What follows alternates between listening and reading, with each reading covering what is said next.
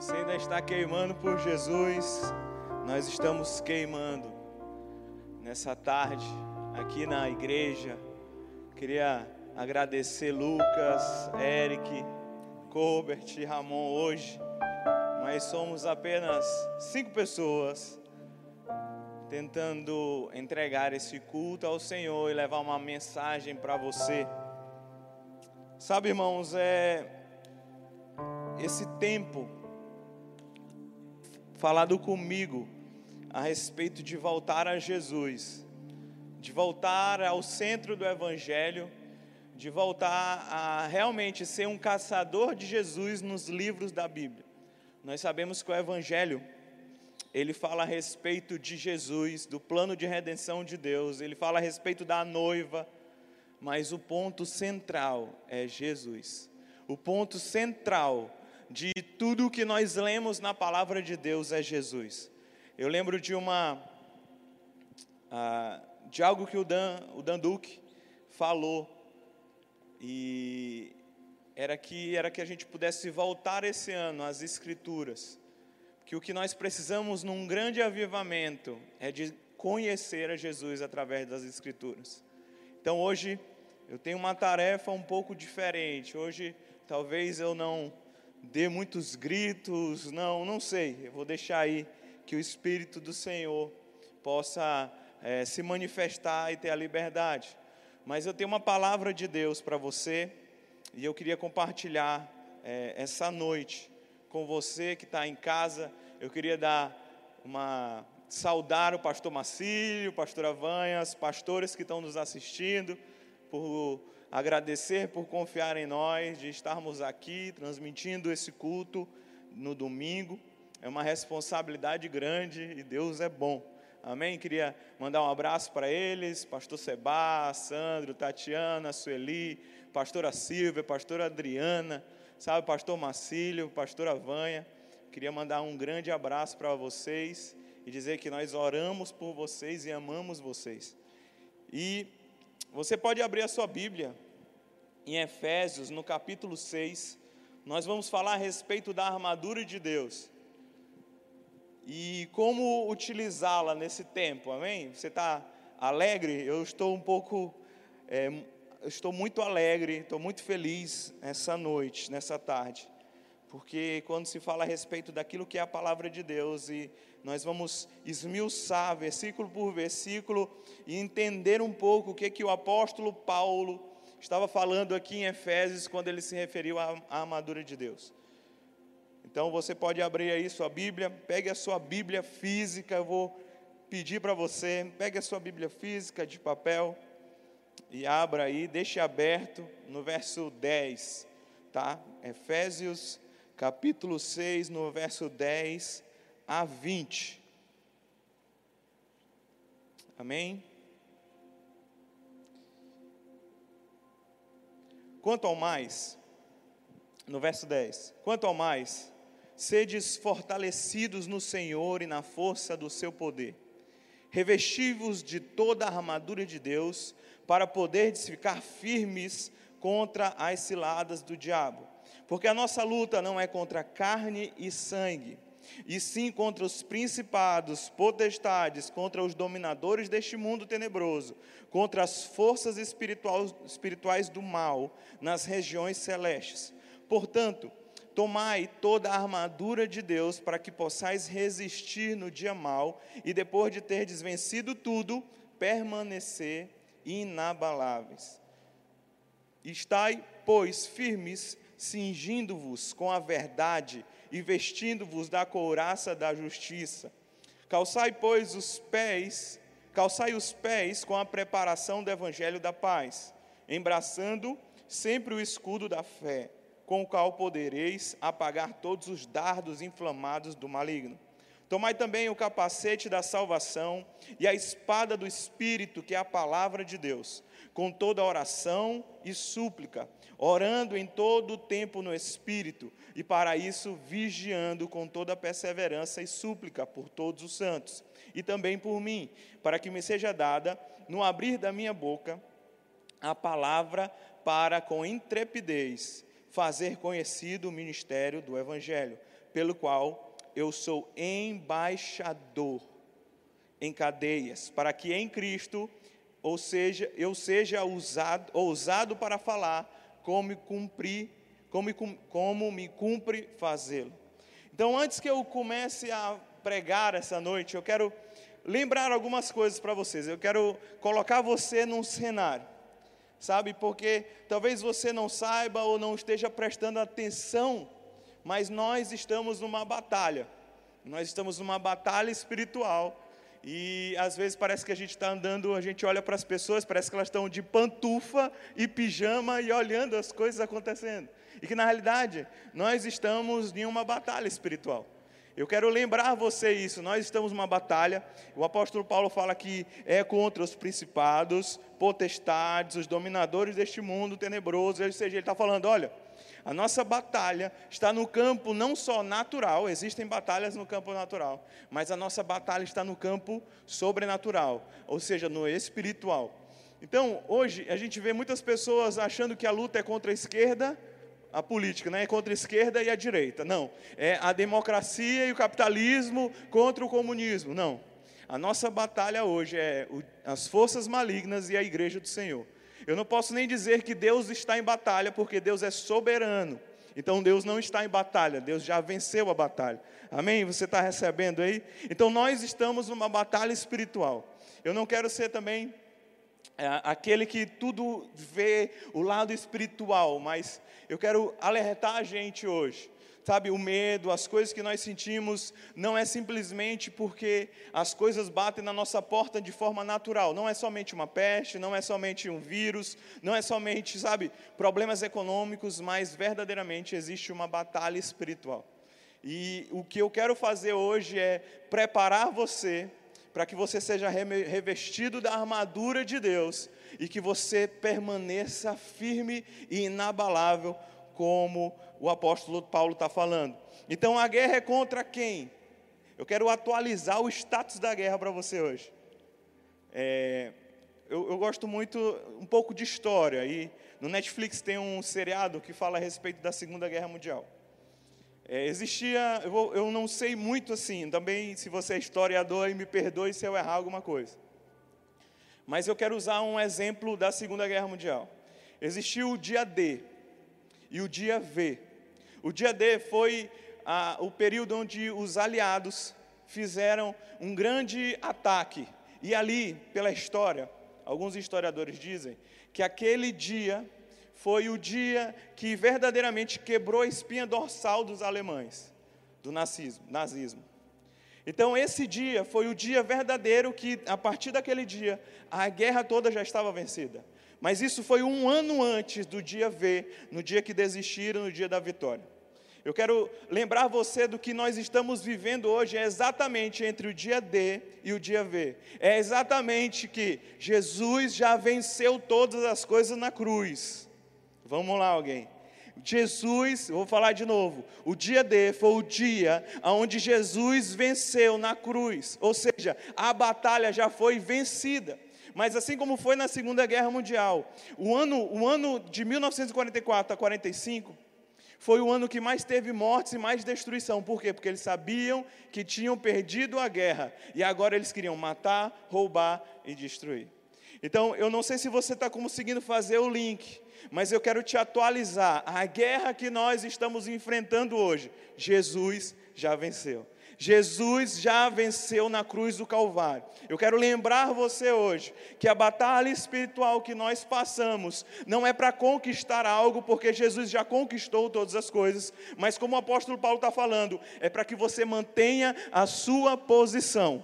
Qual é a sua posição? Posição de vitória, a posição que Jesus Cristo colocou para você. E eu estou alegre agora, sentindo muita presença de Deus, porque eu sei que essa é a verdade que nós temos crido.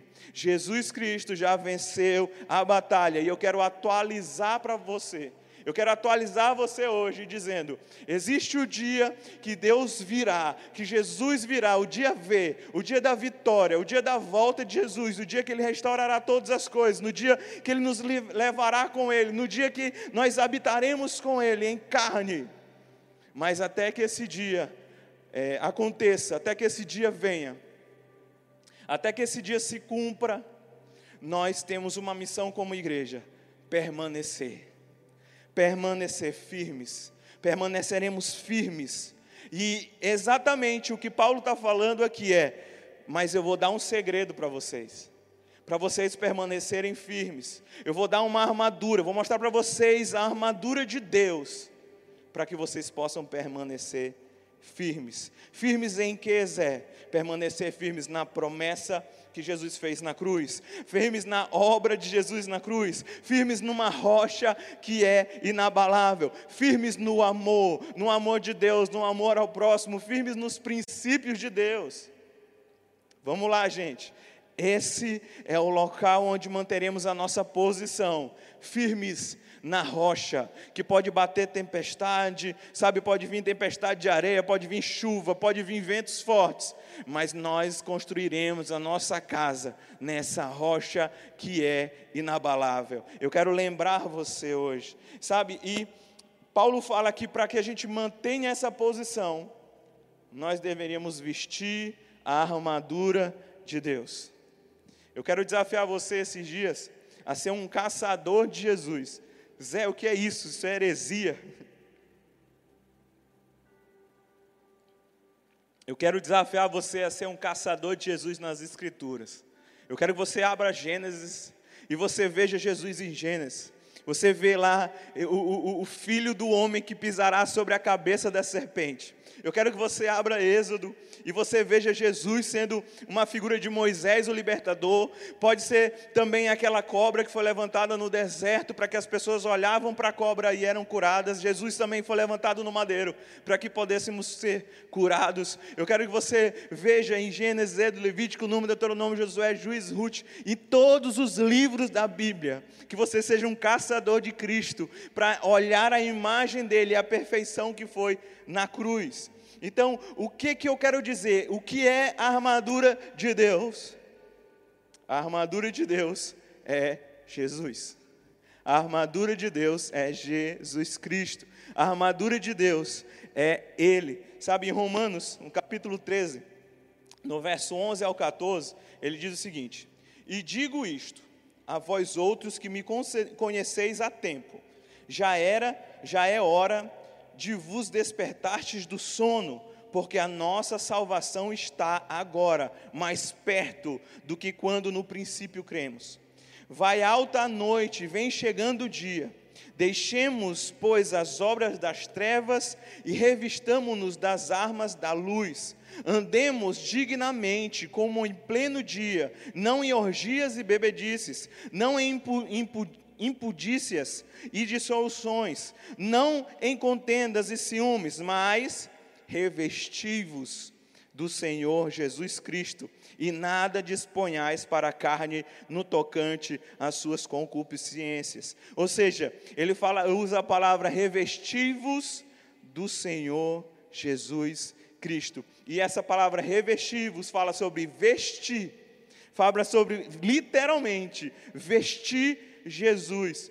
E eu estava tentando encontrar em outras referências que fala a respeito de, vestes, de vestir.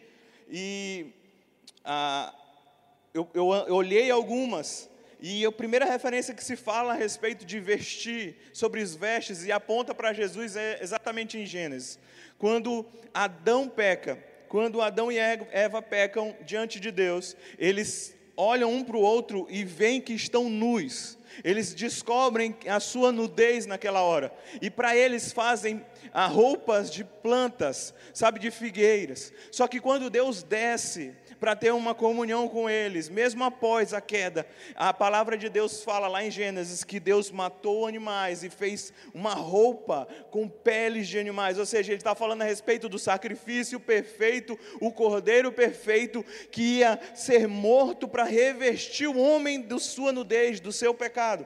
Mas também tem a parábola das núpcias do filho do rei, que está em Mateus no capítulo 22. E eu fiquei muito extasiado a respeito dessa parábola, porque em muitas coisas eu não conseguia entender, mas hoje eu tive eu fui iluminado pelas Escrituras, pela palavra de Deus. Eu até comentei com o Lucas, ele está aqui, é até estranho falar isso, né? Eu fui iluminado, mas verdadeiramente a minha mente abriu para que eu pudesse entender a respeito dessa parábola. E eu vou comentá-la bem breve.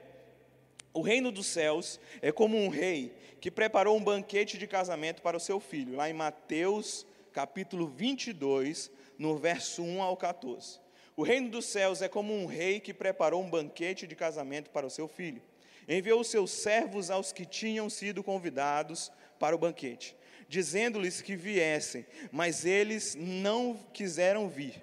De novo, enviou outros servos e disse: Digam aos que foram convidados que preparei meu banquete. Meus bois e meus novilhos gordos foram abatidos e tudo está preparado.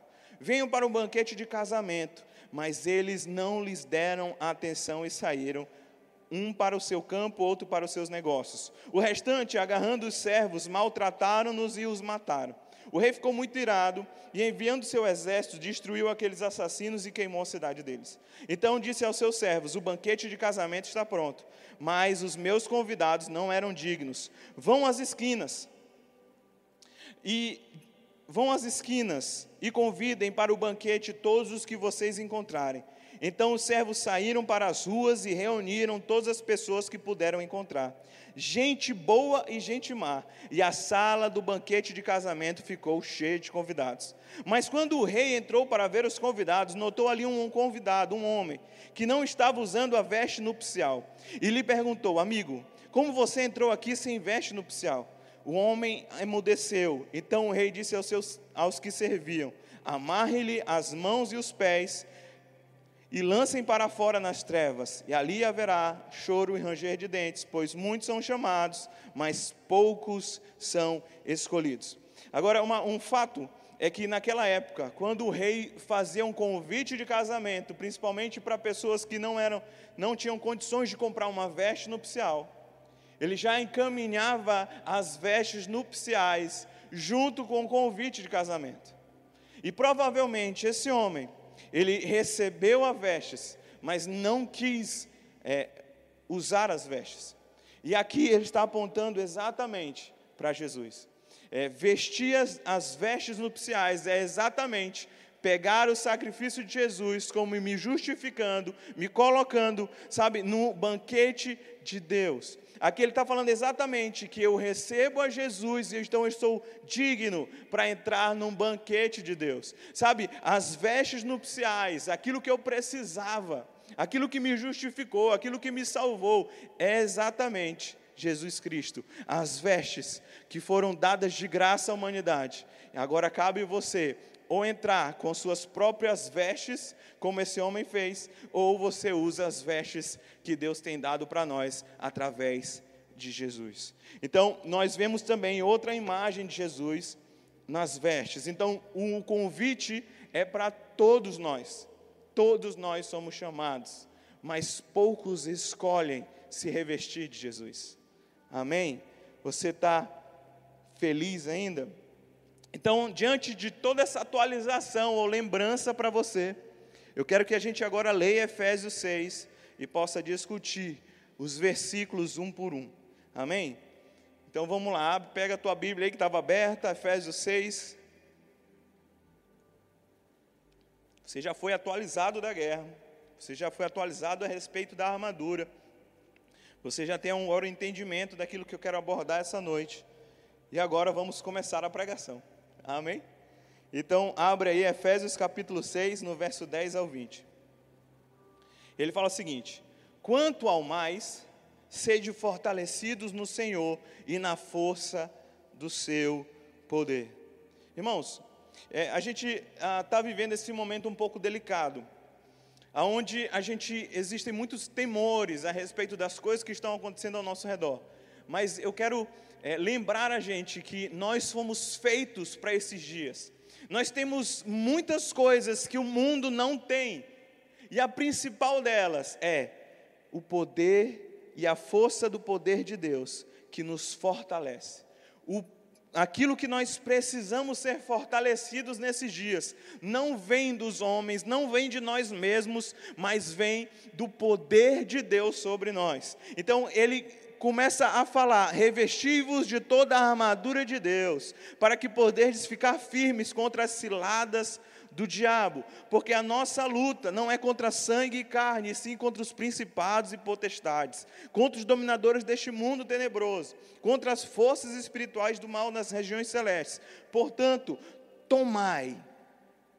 E aqui eu quero dar uma pausa, e ele fala: tomai toda a armadura de Deus, para que possais resistir no dia mal e, depois de ter desvencido tudo, permanecer inabalável. E tomai é tomar posse de uma promessa estabelecida, tomar posse daquilo que Jesus já fez, tomar posse. Sabe, eu vou falar um por um, cada item dessa armadura é algo que Jesus fez por nós naquela cruz. Então eu quero que você, à medida que a gente vai falando aqui, eu quero que você tome posse, você se revista dessa armadura. Tá? Se você quiser animar aí, quiser botar o capacete, a coraça, o cinto, a bota, fique à vontade. Mas eu quero que você tenha fé porque em cada promessa, em cada peça dessa armadura, é uma promessa de Jesus para nós. Então, o modelo que o apóstolo Paulo usa da armadura é a armadura romana.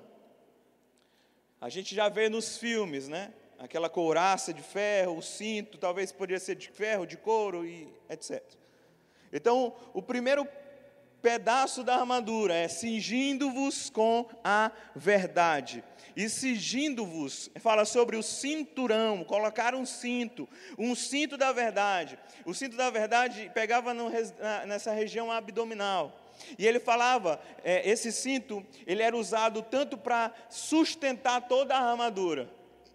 Ele fala que o cinto é o cinturão da verdade e sustentava a couraça, colocava a espada, ele era um, um, uma peça fundamental. E quando se fala a respeito da verdade, não é somente uma oposição a mentiras, isso é também, mas ele fala a respeito de uma verdade de Jesus, a verdade de Cristo na cruz, a verdade de Jesus sobre nós.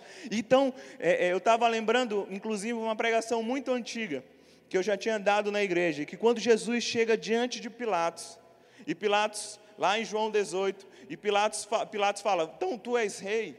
E Jesus respondeu: Tu dizes que eu sou rei. E para eu para isso nasci e para isso vim ao mundo, a fim de dar testemunho da verdade. E todo aquele que é da verdade ouve a minha voz. E disse-lhe Pilatos: O que é a verdade? Irmãos, o que é a verdade? E eu, diz, eu vou dizer algo para você: só existe uma verdade, a verdade da cruz de Cristo por nós, a verdade de Jesus, a verdade de Deus. Sabe, a gente tem muito pensamento a respeito da verdade, mas homem nenhum é capaz de te dar uma verdade absoluta, porque todo ponto de vista é a vista de um ponto. Zé, eu enrolei a cabeça aqui, tá bom. Então vamos entender. Todo ponto de vista, toda vez que você vai declarar uma verdade, se não for uma verdade de Deus, não é verdade. Porque a gente só conhece a pintura por pedaços. Então, a minha vida, eu não posso basear numa verdade humana, porque a humano, humano as pessoas não têm uma a mente né, tão complexa para entender toda uma realidade. Então, todo ponto de vista é a vista de um ponto, é como se eu olhasse pela janela de algo. Então, na janela, por exemplo, do meu apartamento, se eu estiver longe da janela, eu vou ter a ideia, o ponto de vista, certo? De uma parte só da realidade fora da janela. Mas um momento que eu coloco a minha cara do lado de fora daquela janela, eu tenho um ponto de vista qual, totalmente diferente. Então, muitas pessoas querem ter um ponto de vista e achar que aquilo é a verdade a respeito de algo. Mas por isso que nós temos a Bíblia. A Bíblia, sabe, a soma das tuas palavras é a verdade. A Bíblia ela nos traz a verdade de Deus, sabe? A palavra ela fala que ela é viva e eficaz, mais poderosa que a espada, uma espada de dois gumes. Ela é capaz de, sabe, separar a alma do espírito. Então essa verdade é a verdade de Deus, é. E então qual é a verdade? A verdade que Jesus é o plano de Deus para o homem, porque ele mesmo se diz: Eu sou o caminho, a verdade e a vida. Então, o que é a verdade? Mano, irmão, a, a, a verdade é nós precisamos da obra da cruz, nós precisamos do que Jesus fez, nós precisamos de um Salvador, essa é a verdade. Nós precisamos de Jesus. A verdade é que eu não posso me salvar, mas Jesus me salvou. A verdade é que eu não posso me curar, mas Jesus me curou na cruz. Eu, é, eu tinha uma vida longe, pois vivia a minha vida, mas hoje eu vivo a vida de Cristo. Essa é a verdade. A verdade é que eu não poderia pagar o preço, mas Jesus pagou o preço por mim, por por você. Eu deveria sofrer a ira de um Deus santo, mas Jesus tomou o meu lugar. Ou seja, essa é a verdade de Deus para o homem, é a verdade da cruz de Cristo para nós, é a verdade de Jesus para mim para você. A verdade, ela não é o meu ponto de vista, não é a minha justiça própria. A verdade é Jesus e este crucificado. A verdade é que Jesus tomou o nosso lugar. A verdade é que pelas suas pisaduras nós somos curados. A verdade é que Jesus tem a vida e tem vida em abundância para os seus filhos. A verdade é que Deus não nos deu um espírito de medo, mas um espírito, sabe, de poder, amor e equilíbrio. Essa é a verdade. Você está feliz ainda? Eu, eu, ontem eu senti no coração para orar a respeito do medo. E o medo é uma mentira de Satanás para nós. Se eu não estou vivendo na, na verdade, eu estou vivendo em uma mentira qualquer. Mas a, a, verdade de Deus é que Ele tem planos bons. A verdade de Deus é que Deus não é um Deus irado com você. A verdade de Deus é de um Pai amoroso que está de braços abertos para receber você novamente. A verdade de Deus é que Ele tem vida em vez de morte. A verdade de Deus é que Ele não quer doença, Ele quer cura. Essa é a verdade de Deus para nós. Vamos lá, gente. Essa é a verdade de Deus. Sabe, a verdade não é nem aquilo que você pensa a respeito de você mesmo. A verdade é aquilo que Deus pensa a nosso respeito. Então Deus não está zangado conosco. Deus é um Deus de amor, de justiça, de paz. É um Deus que se ira, sim, mas é um Deus que foi aplacado, a ira foi aplacada naquela cruz por cada um de nós. Eu quero te lembrar dessa verdade, a verdade de Jesus, a verdade do reino de Deus, que o reino de Jesus não é deste mundo, não é o que vemos, não é o que sentimos ou escutamos. A Bíblia é a verdade de Deus. Conhecereis a verdade de Jesus, e a verdade de Jesus, a verdade de Deus, vos libertará. Quem nos libertará? A verdade de Cristo. A verdade que a guerra foi vencida. A verdade que nós não nós somos mais que vencedores por meio de Jesus. A verdade é que nenhum mal me sucederá. A verdade na cruz. Irmão, é inúmeras verdades que estão disponíveis para nós através da palavra de Deus. Eu quero lembrar você, meu irmão, você tem uma Bíblia em casa, você tem algo que vai lhe dizer a verdade, vai encorajar você esses dias. Leia a sua Bíblia, meu amigo, abra a sua palavra. Fale, fala igual o pastor André, é, André Valadão, que fala assim: Eu sou o que a Bíblia diz que eu sou, eu tenho o que a Bíblia diz que eu tenho.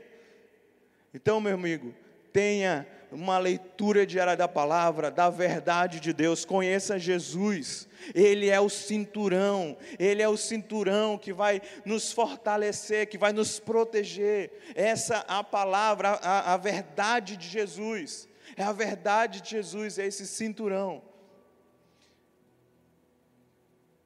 E o segundo, a segunda verse fala a respeito da couraça da justiça.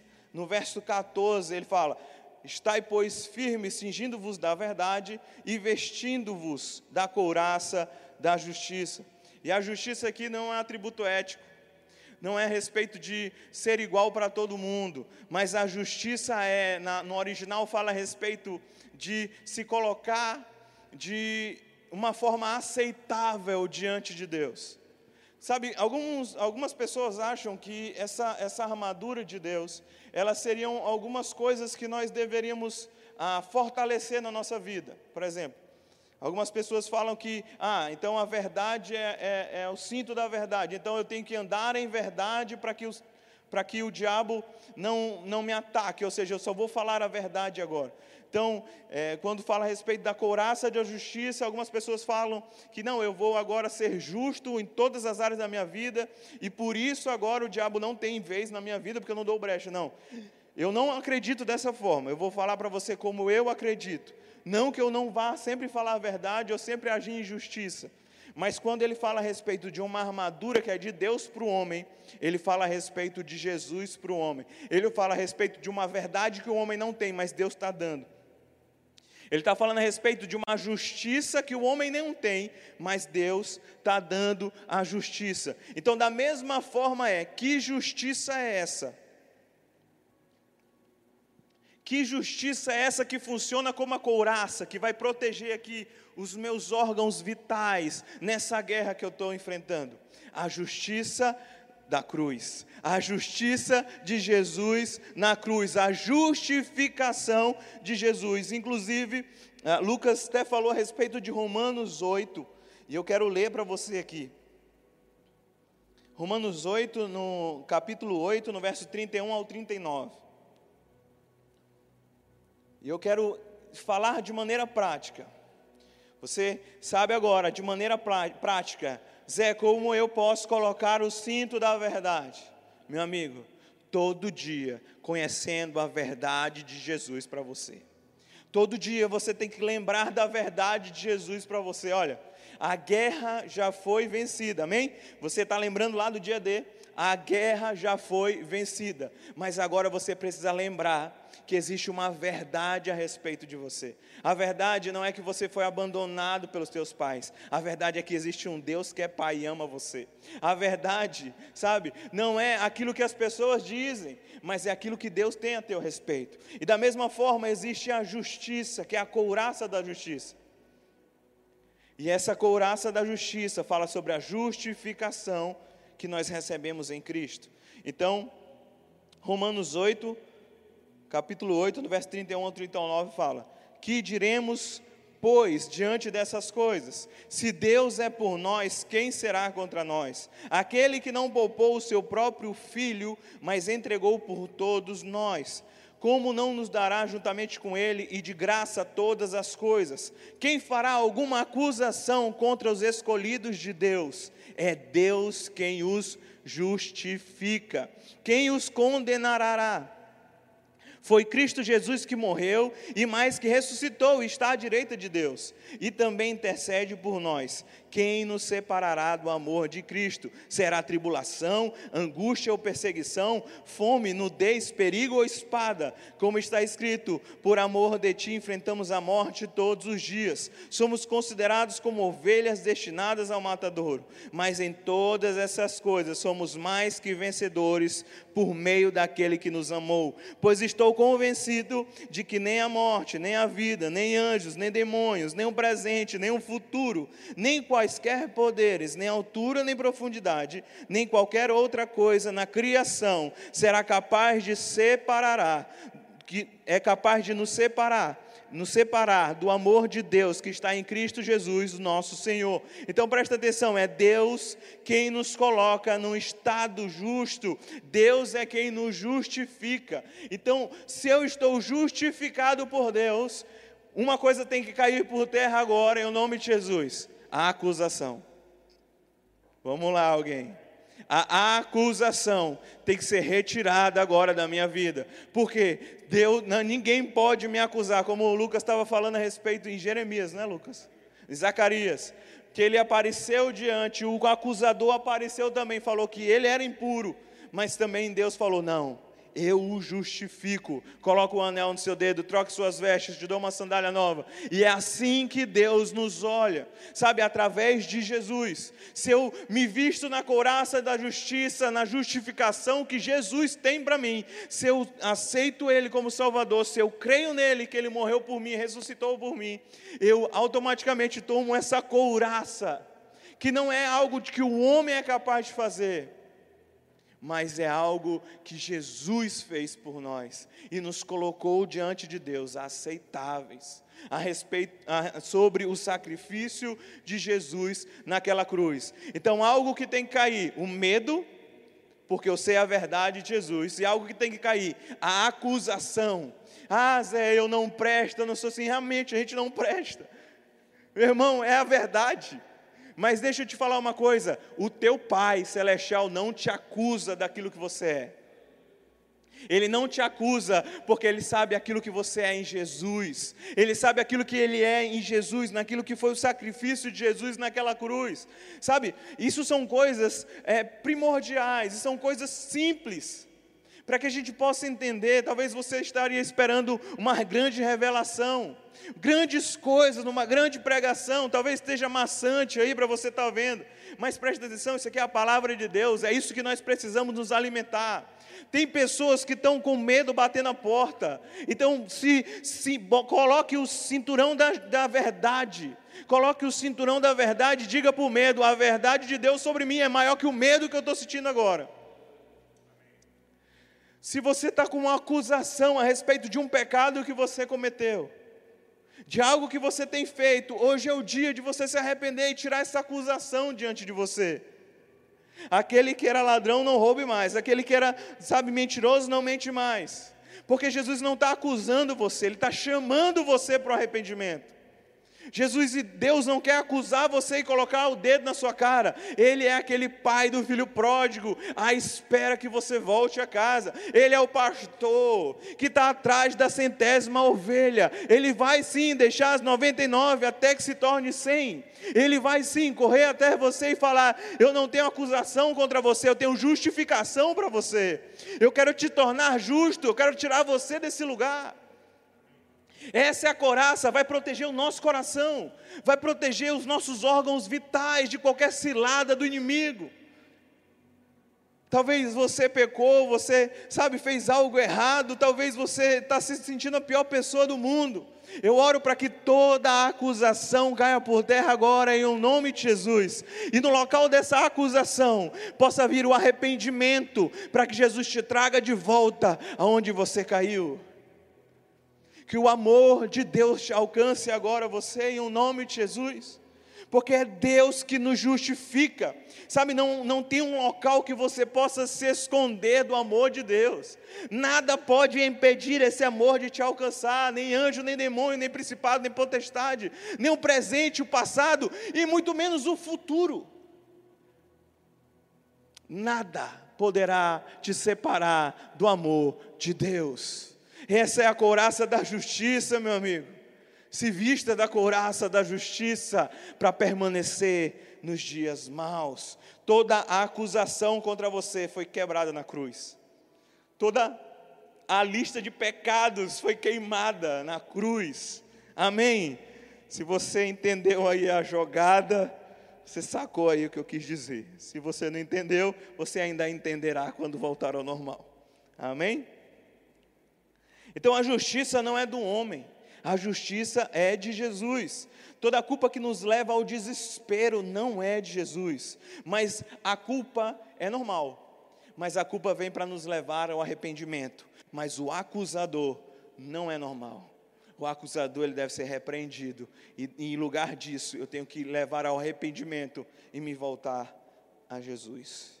Então a justiça de, de Cristo a qual recebemos estritamente por meio e através da cruz. É só Jesus que nos justifica. Não são as nossas obras, não é porque eu sou bom, não é porque eu faço aquilo, ou eu faço isso ou aquilo. Não. É só Jesus e o seu sacrifício na cruz justifica o homem.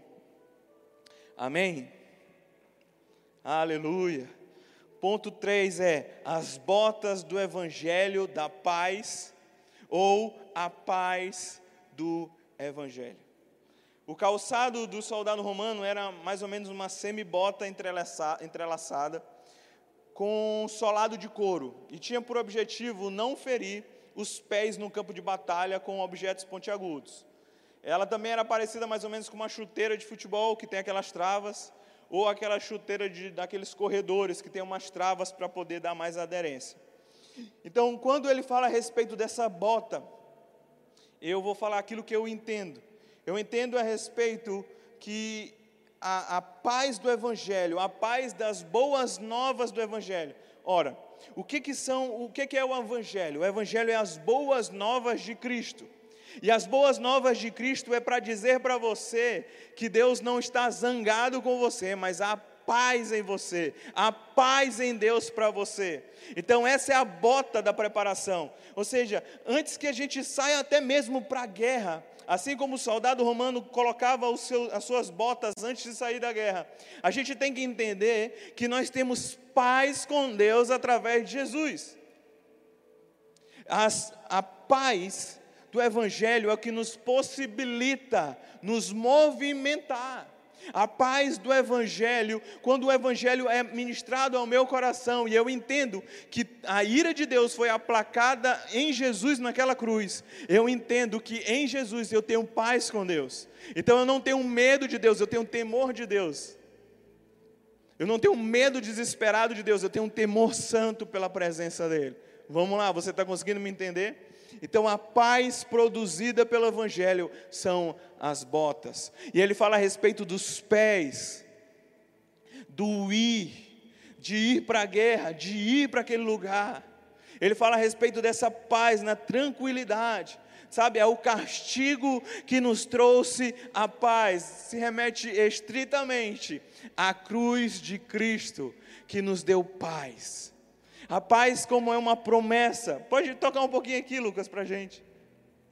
A paz que é uma promessa. Sabe, é, é, engraçado porque a paz ela excede todo o entendimento. A paz de Deus é aquela que você está num barco no meio da tempestade. É quando você está em casa no meio de um coronavírus e o seu coração está em paz. A paz de Deus ela não depende de coisas externas. Ela não precisa que fora da minha casa esteja tudo bem.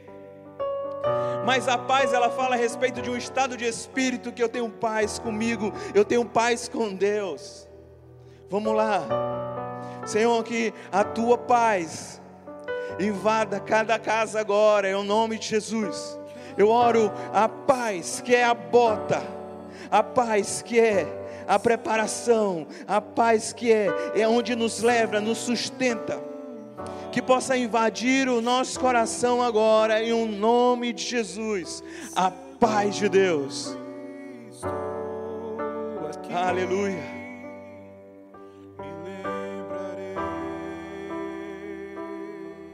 Vamos lá, gente.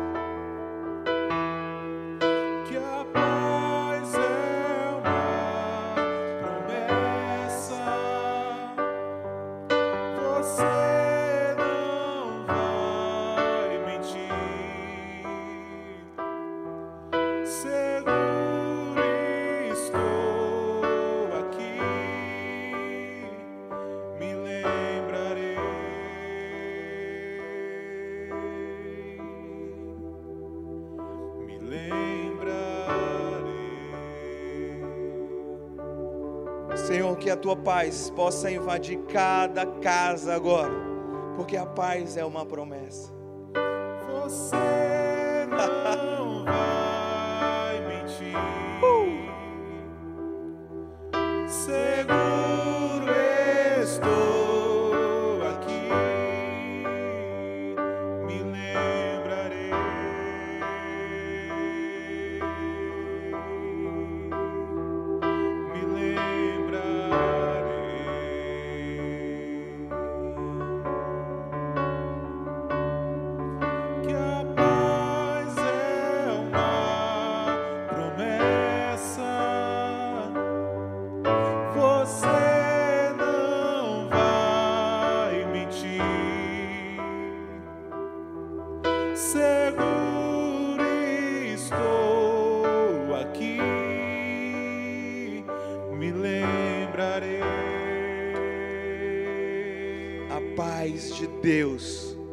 paz de Deus que nos tranquiliza, a paz de Deus que pode estar sobrando a tempestade, pode estar balançando o barco, mas o nosso coração está em paz.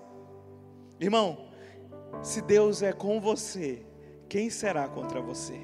Se Deus é por nós, quem será contra nós? Saiba disso. Você está indo está numa guerra onde Jesus já venceu a guerra no seu lugar, e quem está com você é Deus. Não tem como perder. Não tem como, desde que você se revista da armadura chamada Jesus Cristo. Sabe, verdade em Jesus, justificação em Jesus, o Evangelho da paz que a cruz nos trouxe através de Jesus. Tudo é por Ele, para Ele. Por isso que quando o apóstolo Paulo fala aos atenienses, lá em Atos, no capítulo 17, ele fala: por meio dele, nós vivemos, nos movemos e existimos.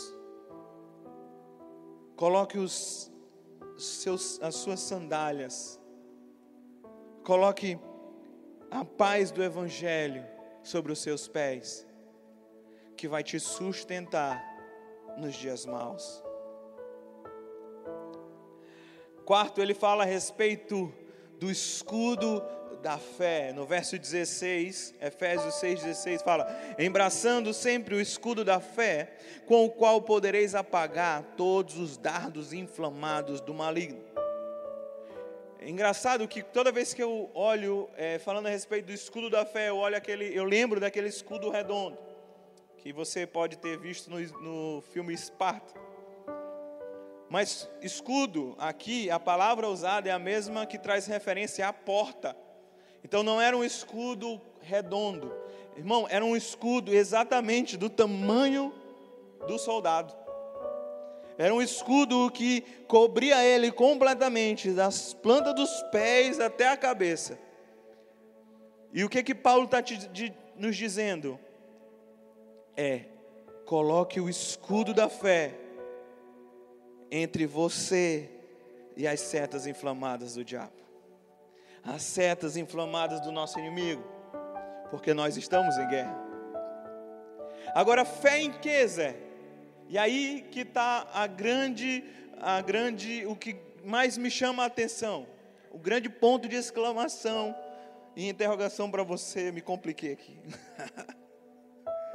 Mas a grande questão é, fé em que, Zé?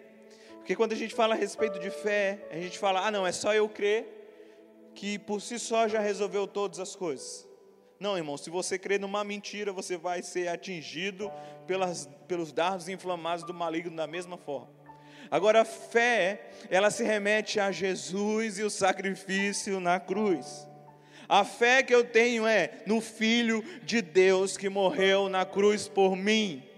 E agora ele me dá uma nova vida. A fé que eu tenho é porque ele foi colocado em julgamento, eu estou livre.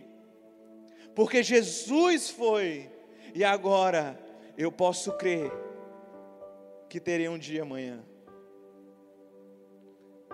Porque ele vive. Eu coloco a minha fé nele. Posso crer Ele é esse escudo a fé, a fé, a fé em Jesus, a fé em Jesus, a fé que Ele fez na cruz. Agora, a fé na cruz é a única que Deus reconhece, é a única que Satanás respeita.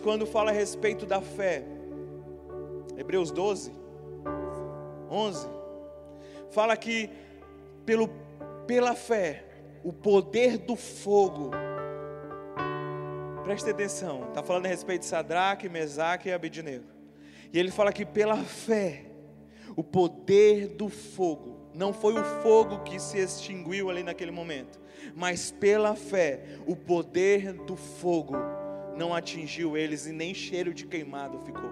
Pela fé. Pela fé, talvez você está olhando para situações hoje, está falando, pela fé, o poder da morte será paralisado e foi paralisado em Jesus. Ó oh, morte, qual o teu aguilhão? Jesus morreu na cruz para justamente nos dar algo que possamos nos agarrar e ter fé. Fé é aquilo que eu não estou vendo, mas é a certeza da existência. É esperar. Vamos lá, gente. Esperando aquilo que eu não vejo. Mas eu tenho o Espírito Santo dentro de cada um de nós, dentro de mim, gritando dentro de mim. Sabe quando nós somos batizados no Espírito, como houve o batismo do Espírito Santo lá em Atos, no capítulo 2, no, verso, no capítulo 1 ao 8 fala: Mas ser-me-eis minhas testemunhas. Ele fala: Mas recebereis poder ao descer sobre vós o Espírito Santo de Deus e ser-me-eis minhas, minhas testemunhas. Em Jerusalém, na Judéia, em Samaria, até os confins da terra. Agora, ele fala a respeito de ser uma testemunha, a respeito do sacrifício de Jesus e da ressurreição de Jesus. Agora, eu e você não estávamos lá dois mil anos atrás, mas sabe quem estava lá? O Espírito Santo de Deus, que agora ele testifica dentro de mim que aquilo que aconteceu é verdade.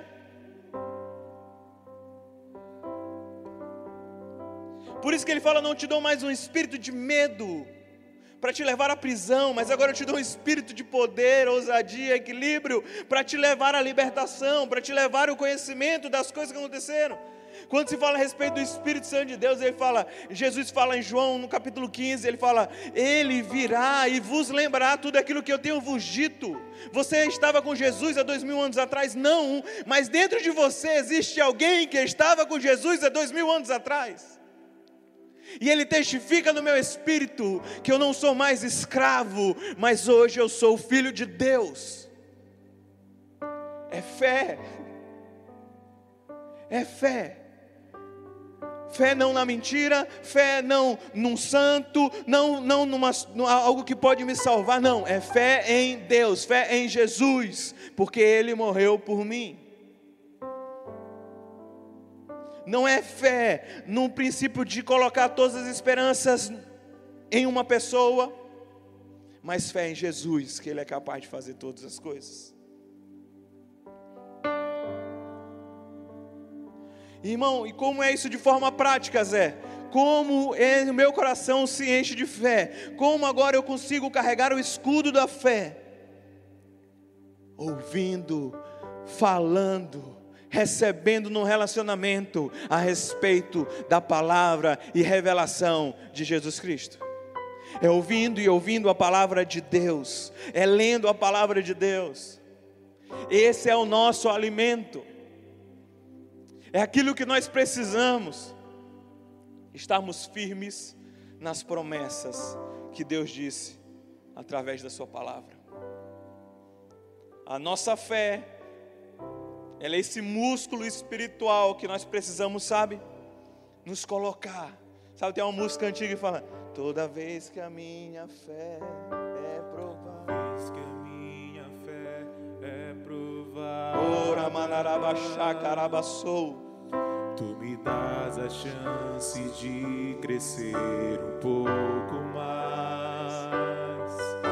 As montanhas e vales desertos mares que atravessam me levam para perto de ti.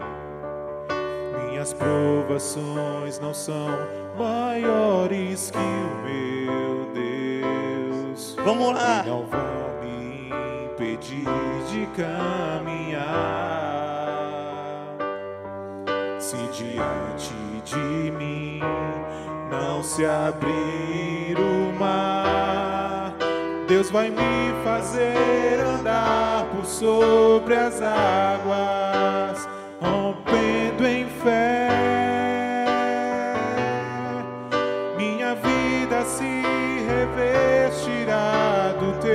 Poder, rompendo em fé. Com ousadia vou viver o sobrenatural. Vou lutar e vencer, vou plantar e colher.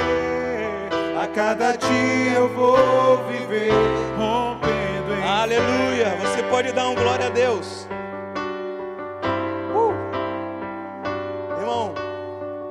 Nós precisamos aumentar a nossa fé durante esses dias. Ele está falando sobre como resistir aos dias maus, nos revestindo da armadura. A armadura fala da verdade, da justiça, sabe, da paz do Evangelho. Fala do escudo da fé, mas também fala a respeito do capacete da salvação. No verso 17 fala: Tomai também o capacete da salvação e a espada do Espírito, que é a palavra de Deus. O capacete, ele serve exclusivamente para prote proteger a nossa cabeça. E aqui está relacionado à certeza da nossa salvação em Cristo Jesus. o sacrifício de Jesus que nos trouxe a salvação. Sabe um episódio que me marca muito na palavra de Deus é quando Jesus vai orar por Lázaro e ele até fala: Não, não se preocupe, ele está apenas dormindo. E ele chega para Marta, vem desesperada, e ele fala: Não se preocupe, eu sou a salvação. E mesmo aquele que crê em mim, mesmo morto, viverá. Irmão, a salvação fala a respeito de proteger até mesmo a nossa sanidade mental. É proteger a nossa cabeça onde há batalha na nossa mente. Presta atenção uma coisa. Eu oro agora para que o poder que a morte está influenciando esses dias caia por terra através da nossa fé e que a certeza da nossa salvação em Jesus possa ser aquilo que vai, sabe, ministrar e administrar os nossos pensamentos agora. A plena certeza da salvação de Jesus é a nossa proteção na nossa cabeça e na nossa mente. Zé, o que é isso, Zé? Meu amigo, Jesus tem salvação para você. E a pergunta que eu te faço agora é: você tem certeza da sua salvação em Jesus? E se a sua resposta pode ser Zé, mais ou menos, eu não sei. Tem dia que eu acho que sim, tem dia que eu acho que não. Preste atenção. Isso é algo que você tem que ter certeza. Certeza. Assim como um mais um é igual a dois. Você tem que ter certeza da sua salvação. Então talvez você não tenha certeza hoje. E eu quero orar por você agora. Não vou esperar terminar a palavra, mas eu vou orar agora com você, para que a gente possa entregar a nossa vida juntos para Jesus. E quando nós entregamos a nossa vida para Jesus, nós estamos declarando com a nossa boca e crendo com o nosso coração que Jesus Cristo morreu naquela cruz para que pudesse nos salvar e nos desse a salvação e uma eternidade com Ele. Então vamos orar juntos. E se você vai orar comigo, ou se vai, se, sabe, voltar a Cristo agora, eu quero que você comente no chat. Eu quero que vá assim: Eu sou salvo em o nome de Jesus. Diga somente: Eu sou salvo em o nome de Jesus. Eu tenho certeza da minha salvação. Então vamos orar, Senhor Jesus. Eu te entrego a minha vida Sabe, a tua palavra, Senhor, fala que se eu crer com o meu coração e professar com a minha boca, eu serei salvo, porque eu declaro que Jesus Cristo é o Senhor e Salvador da minha vida. Nós reconhecemos o sacrifício de Jesus naquela cruz e declaramos que todo o sangue de Jesus seja derramado sobre as nossas vidas, e através do sacrifício, agora eu sou salvo. Se você fez essa oração comigo pela primeira vez na sua vida, coloque agora no chat aí. Eu sou salvo em o nome de Jesus. Eu sou salvo em o nome de Jesus. Eu sou salvo em o nome de Jesus. Então a certeza da nossa salvação, a certeza daquilo que Jesus fez na cruz, nós colocamos a nossa sanidade mental, porque o inimigo agora não pode atingir a minha mente, mesmo que venha mortes, desespero, não, calma, eu fui salvo por Jesus. Aleluia, eu sou salvo em nome de Jesus. Aleluia. Eu sou salvo em nome de Jesus. Ah, gente, a palavra é linda. E a presença de Jesus está forte aqui nesse lugar.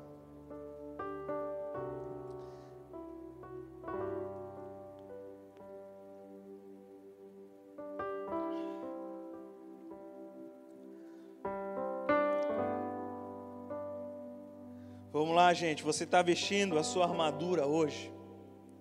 Você está colocando a, a seu cinto da verdade, a sua couraça da justiça. Você está colocando, sabe, a, a, o, as botas do Evangelho, da paz do Evangelho, do Evangelho da paz. Você está colocando o seu capacete da salvação. Você está se revestindo de Jesus agora. E o último, é respeito da espada do Espírito, que é a própria palavra de Deus. Em verso 17 ele fala a respeito do capacete da salvação, e depois ele fala, e a espada do Espírito, que é a palavra de Deus. E essa espada não é uma espada longa, servida para ataques, mas era uma espada mais curta, que era servida para defesa. E o que, que isso tem a ver, Zé? Cara, porque quando a gente olha para Jesus no deserto, quando ele sofre as tentações do diabo ali, depois de passar 40 dias, a gente vai ver exatamente que como Jesus se defende das ciladas do inimigo. Quando o diabo fala assim, transformar essas pedras em pães, ele fala, está escrito que não só de pão viverá o homem. E quando ele sobe e fala assim, se joga daqui, ele fala, está escrito, não tentarás o Senhor teu Deus. Quando ele coloca tudo e fala, eu vou te dar isso tudo, ele fala, está escrito, adorarás somente ao teu Deus. Está escrito, está escrito, está escrito, está escrito. Sabe, qualquer cilada do inimigo que queira dizer algo para você, que queira tentar você, você automaticamente fala, está escrito. Está escrito, está escrito, que o Senhor é meu pastor e nada me faltará. Mesmo que o diabo bate agora na sua porta, dizendo você vai morrer de fome, porque o Brasil está em recesso, você vai declarar: está escrito, o Senhor é o meu pastor e nada me faltará. Mesmo que o, o diabo bata na sua porta, sabe? Estou abrindo aqui um salmo. Mesmo que o diabo bata na sua porta agora e diga: o mundo está agora repleto de vírus e o vírus vai entrar na sua casa e eu vou declarar com você agora, Salmo 91.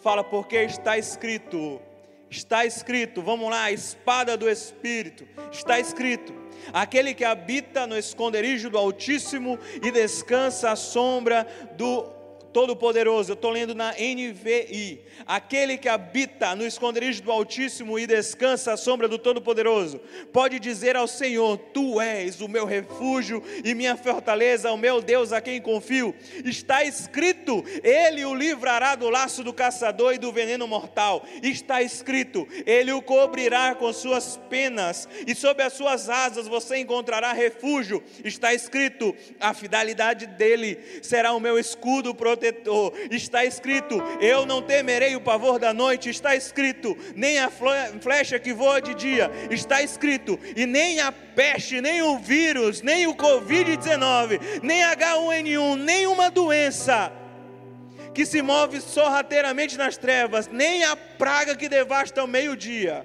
Está escrito: mil poderão cair ao meu lado, dez mil à minha direita, mas nada me atingirá. Está escrito: eu simplesmente olharei e verei o castigo dos ímpios. Está escrito: se eu fizer o Altíssimo meu refúgio, está escrito. Vamos lá, pegue sua espada. Nenhum mal me atingirá, desgraça nenhuma chegará à minha tenda. Está escrito porque os seus anjos, Ele dará ordens a meu respeito. Está escrito para que me protejam em todos os meus caminhos. Está escrito: com as mãos eles me segurarão, para que eu não tropece em nenhuma pedra está escrito: Eu pisarei o leão e a cobra, pisarei o leão forte e a serpente. Está escrito, porque Ele me ama. Está escrito, Ele me resgatou. Está escrito, Ele me protegerá, pois conhece o meu nome. Uh. Está escrito: Ele clamará a mim e eu lhe darei resposta. Está escrito: E na adversidade eu estarei com ele, e livrarei ele, e cobrirei ele de honra. Está escrito: Vida longa ele me dará, e me mostrará a sua salvação. Oh Jesus, que possamos usar a palavra de Deus para rebater as coisas que a nossa mente nos leva ao desespero, ao medo, mas que a gente use essa espada do Espírito dentro de nós para fazer a gente morrer com os nossos pensamentos, mas que os pensamentos de Deus, que são maiores que os nossos, possam ser aqueles quem nós focamos. A tua palavra fala que nós, porém, temos a mente de Cristo. Então, por isso, nós subjugamos todo pensamento que não é de Cristo na minha mente. Todo pensamento de desespero, todo pensamento de acusação, todo pensamento de, sabe, de aquilo que o diabo pode lançar mas eu declaro sobre a minha vida, sobre a minha família, sobre os meus amigos, sobre os meus pastores, sobre aqueles que estão vendo essa live, a palavra de Deus, porque está escrito. Está escrito. A palavra de Deus é viva e eficaz mais afiada de que qualquer espada de dois gumes, ela penetra ao ponto de dividir alma e espírito, juntas e medulas, e julga os pensamentos e intenções do nosso coração. Ela é a luz para os nossos caminhos e lâmpada para os meus pés. Ela é o martelo que esmiuça a rocha. A palavra de Deus é a história de Cristo e a cruz. Aponta para Ele. E para encerrar, meu amigo, eu quero te dizer como nós nos revestimos diariamente daquilo que Paulo está falando. No verso 18 ele fala: com toda oração e súplica, orando em todo o tempo no Espírito, e para que isso, vigiando com toda perseverança e suplicar por todos os santos ele fala sobre dois tipos de oração. Ele fala sobre oração e súplica, e depois ele fala sobre o, o espírito de oração. Eu não vou entrar em detalhes. Mas o que me chama a atenção é orando todo o tempo. Ele para um momento e faz sua oração e súplica, mas ele vive nesse espírito de oração. E ele faz a súplica e perseverança por todos os homens, por todos os santos. Sabe algo precioso da vida de Jó? É que no final da sua vida, quando Deus restaura, o momento exato é: enquanto eu orava pelos meus amigos, Deus restaurou a minha sorte. Você tem orado pelas pessoas que estão sofrendo? Você tem orado pelas pessoas que estão internadas? Você tem orado?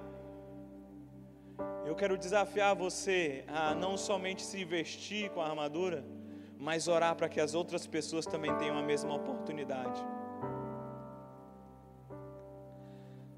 E todo o tempo perseverando em oração uns com os outros.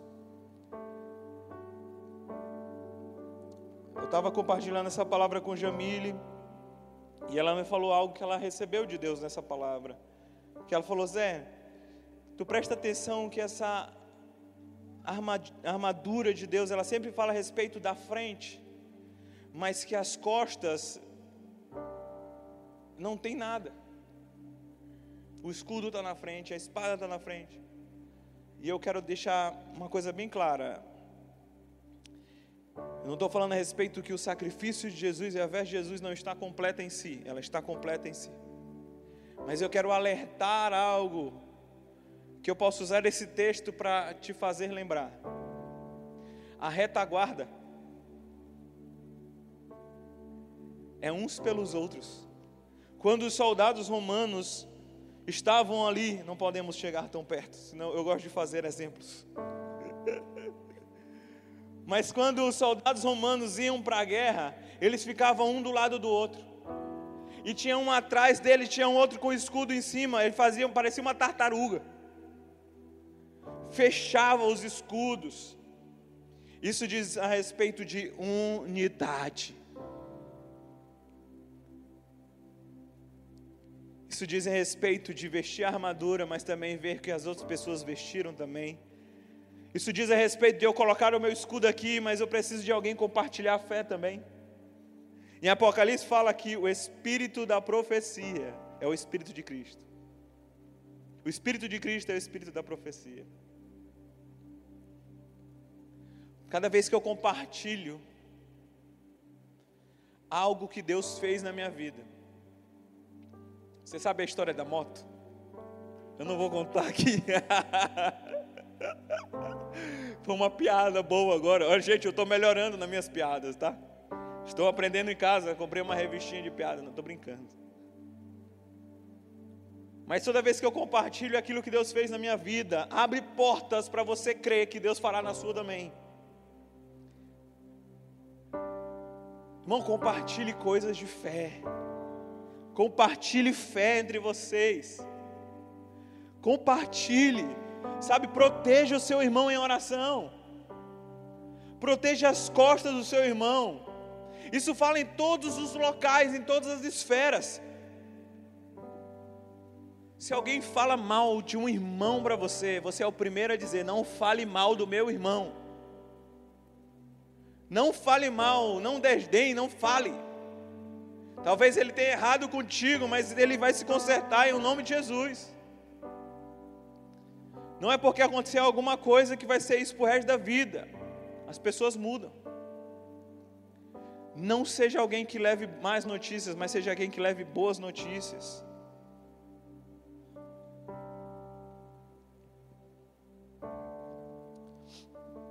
No verso 19 ele fala: E também por mim para que me seja dada, no abrir da minha boca, a palavra para com intrepidez fazer, fazer conhecido o ministério do Evangelho.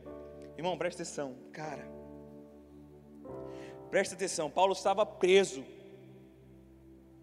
Ele fala no verso 20: embaixador em cadeias. E a única coisa que ele pede para orar por ele é: ore, não para ser livre de uma cadeia que me prende naturalmente, mas ore para que me dê intrepidez na palavra, para fazer conhecido o ministério do Evangelho, para que em Cristo eu seja ousado para falar, como, como me cumpre fazê-lo. Além da gente orar uns pelos outros, eu peço para você ore por mim. Mas quando Paulo pede para orar por mim, por ele, não por mim, você entendeu? quando ele fala a respeito de orar por ele, ele não estava pedindo para sair de um estado de urgência física. A preocupação de Paulo não era ficar confortável em casa. A preocupação de Paulo é: ore para que a palavra, seja sabe, eu tenha intrepidez, eu seja ousado no falar a palavra que foi confiada a mim, o ministério de Cristo. Isso diz a respeito do temor de Paulo. Isso diz a respeito das prioridades de Paulo.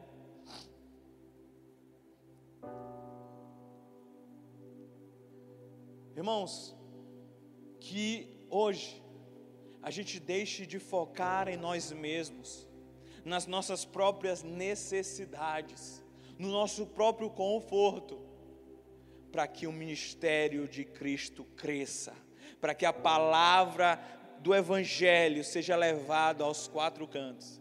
Zé, eu estou preso em casa, o que eu faço? Você está num período de preparação, meu amigo. Você está se preparando para quando terminar isso, você alcançar a sua faculdade. Você está se preparando para quando passar isso, você alcançar onde você trabalha você está se preparando hoje para que quando passar essa pandemia, você seja aquele em que Deus possa olhar e falar: Quem eu enviarei? Você pode responder a Deus: envia-me a mim, porque eu estou mais preocupado em levar o Evangelho do que medo da morte. Eu estou mais preocupado em levar o Evangelho do que ficar preso. Eu estou mais preocupado em cumprir aquilo que o Senhor tem colocado na minha vida do que um conforto pessoal.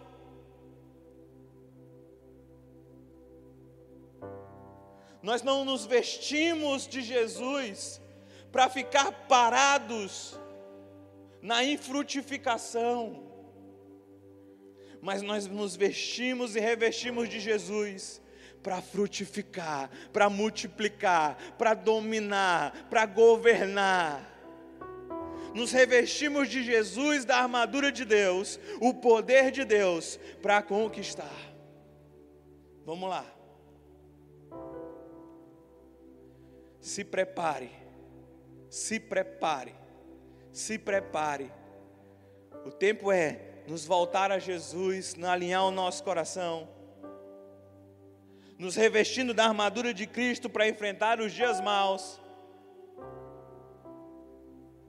Sabe como eu, eu não, não fui alguém que frequentou muitos shows, até gospel e etc. Eu não, não gosto de muita gente. Mas eu estive no Descende em fevereiro agora. E quando eu, eu estava no, no, no, camarote lá e eu, a gente pôde entrar mais cedo, eu, eu usei Marcelo como passagem. Eu tinha que, óbvio, né? Marcelo precisava de alguém para levá-lo ao local, então eu sugeri que eu fosse levá-lo, né? Para ajudar Marcelo estritamente isso. Então, quando eu entrei naquele local, a gente entrou bem mais cedo. E quando eu olhei no camarote, eu fui lá para frente. E aí liberaram um portão. Quando liberaram o portão, meu amigo, era a perna que te quero, meu amigo. Era muita gente correndo para pegar o melhor lugar no palco.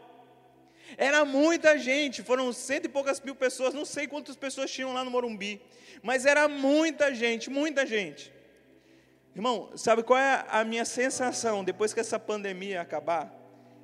É Deus sentado no camarote e vendo a igreja dele saindo correndo quando as portas das casas liberarem, e o povo invadindo o mundo na maior colheita que o mundo já viu, na maior disseminação do evangelho que o mundo já viu, porque liberaram um povo que se preparou dentro de casa para alcançar as nações.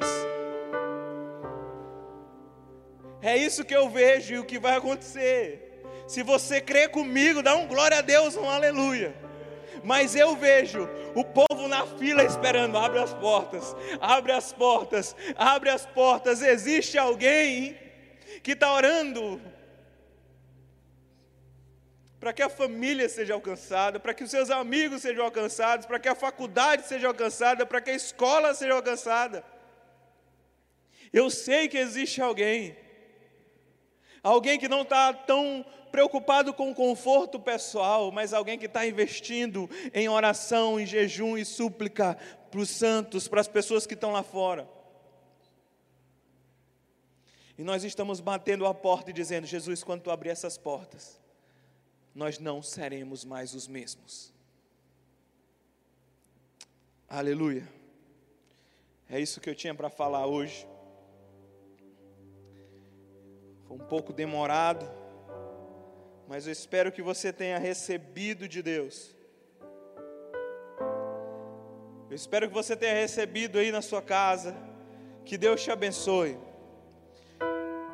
Eu espero, do fundo do meu coração, para que hoje Deus não te anime nas emoções, mas confronte o seu coração, desafie você, que Deus é, mude o seu entendimento da verdade, da justiça, e que toda vez que você lê para sentar, sentar para ler o Evangelho, procure Jesus Cristo. Vamos voltar ao simples, vamos voltar ao centro, vamos voltar àquele que merece a nossa atenção, vamos voltar a Jesus e esse crucificado. É isso que importa, isso que importa. Eu vou procurar um versículo aqui que eu não coloquei, mas eu quero falar para encerrar.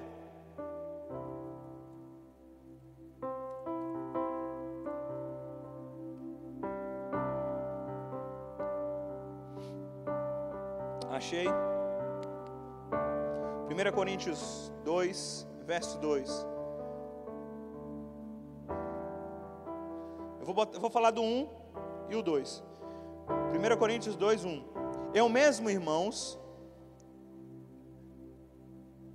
Eu não sei qual é a versão aqui, Covert, mas se tu colocar aqui eu leio. Eu mesmo, irmãos, quando estive entre vocês, não fui com discurso eloquente, nem com muita sabedoria para lhes proclamar o ministério de Deus. Pois decidi nada saber entre vocês a não ser Jesus Cristo e esse crucificado. Eu quero encerrar com esse versículo e eu vou orar por você. Eu vou orar para que todo medo, toda acusação, toda falta de, de justiça, que a justiça de Deus invada seu quarto, sua sala. Eu vou orar para que a paz de Deus penetre você agora.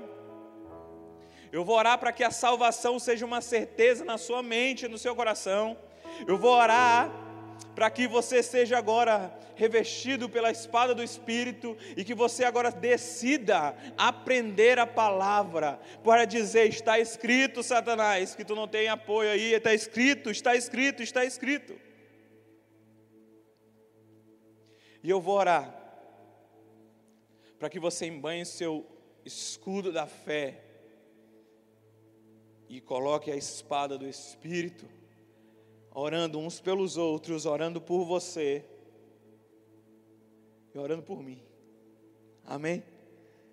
Senhor Jesus, nós apresentamos esse culto diante de Ti. Eu oro para que cada pessoa que esteja acompanhando nessa live cada pessoa que está ouvindo a minha voz, cada pessoa que está me vendo aí, Pai, eu oro. Eu oro, Pai, para que a gente possa agora colocar esse cinto da verdade que a nossa vida seja baseada na verdade, na verdade de Cristo. Eu oro também, Senhor, colocando a couraça da justiça, da justificação de Jesus, da justificação da obra de Jesus naquela cruz, aquele preço que foi pago por mim aquele preço que me tornou justo, porque foi Deus que me justifica, Deus que me justificou. Eu oro, eu oro para que a paz do Evangelho seja o meu sustento, a paz do Evangelho, porque eu tenho paz com Deus, e agora eu posso ir aquilo que, porque eu tenho a certeza que Deus está comigo a certeza que Jesus aplacou a ira de Deus e perdoou os meus pecados, e agora eu estou em paz com Deus. Eu oro para que todo acusador caia por terra, eu oro para que todo medo caia por terra. Ah, Deus, eu oro para que toda falta de certeza da salvação, porque nós colocamos agora o capacete da salvação, a salvação que vem de Jesus por meio de Jesus, da fé em Jesus Eu oro, Pai, para que nós possamos colocar o nosso escudo da fé, na fé em Jesus, na fé na cruz, na fé na obra de Jesus naquela cruz. Eu oro, eu oro, Jesus, para que eu pegue agora a espada do Espírito e eu possa rebater toda tentação, sabe, de Satanás contra a minha vida. E eu oro para que o Senhor me dê uma vida de oração por mim e pelas pessoas para que as minhas necessidades não sejam o ponto principal das minhas súplicas, mas que eu possa orar para Deus liberar pessoas na ousadia e intrepidez para cumprir, sabe, a palavra, para cumprir o evangelho e o ministério que o Senhor tem colocado na minha vida e na vida das outras pessoas. Em o um nome de Jesus, Pai, eu te agradeço por essa noite. Amém e amém. Que Deus te abençoe. Essa semana nós teremos live com a pastora Vanha, segunda, quarta e sexta. Sábado nós temos o Burn, domingo estamos aqui de novo. Eu vou orar para que o pastor Marcílio esteja aqui. Se ele não vier, a pastora Vanha esteja aqui. Amém? Em nome de Jesus, Deus abençoe você. Amo você. Lucas pode tocar uma musiquinha para a gente.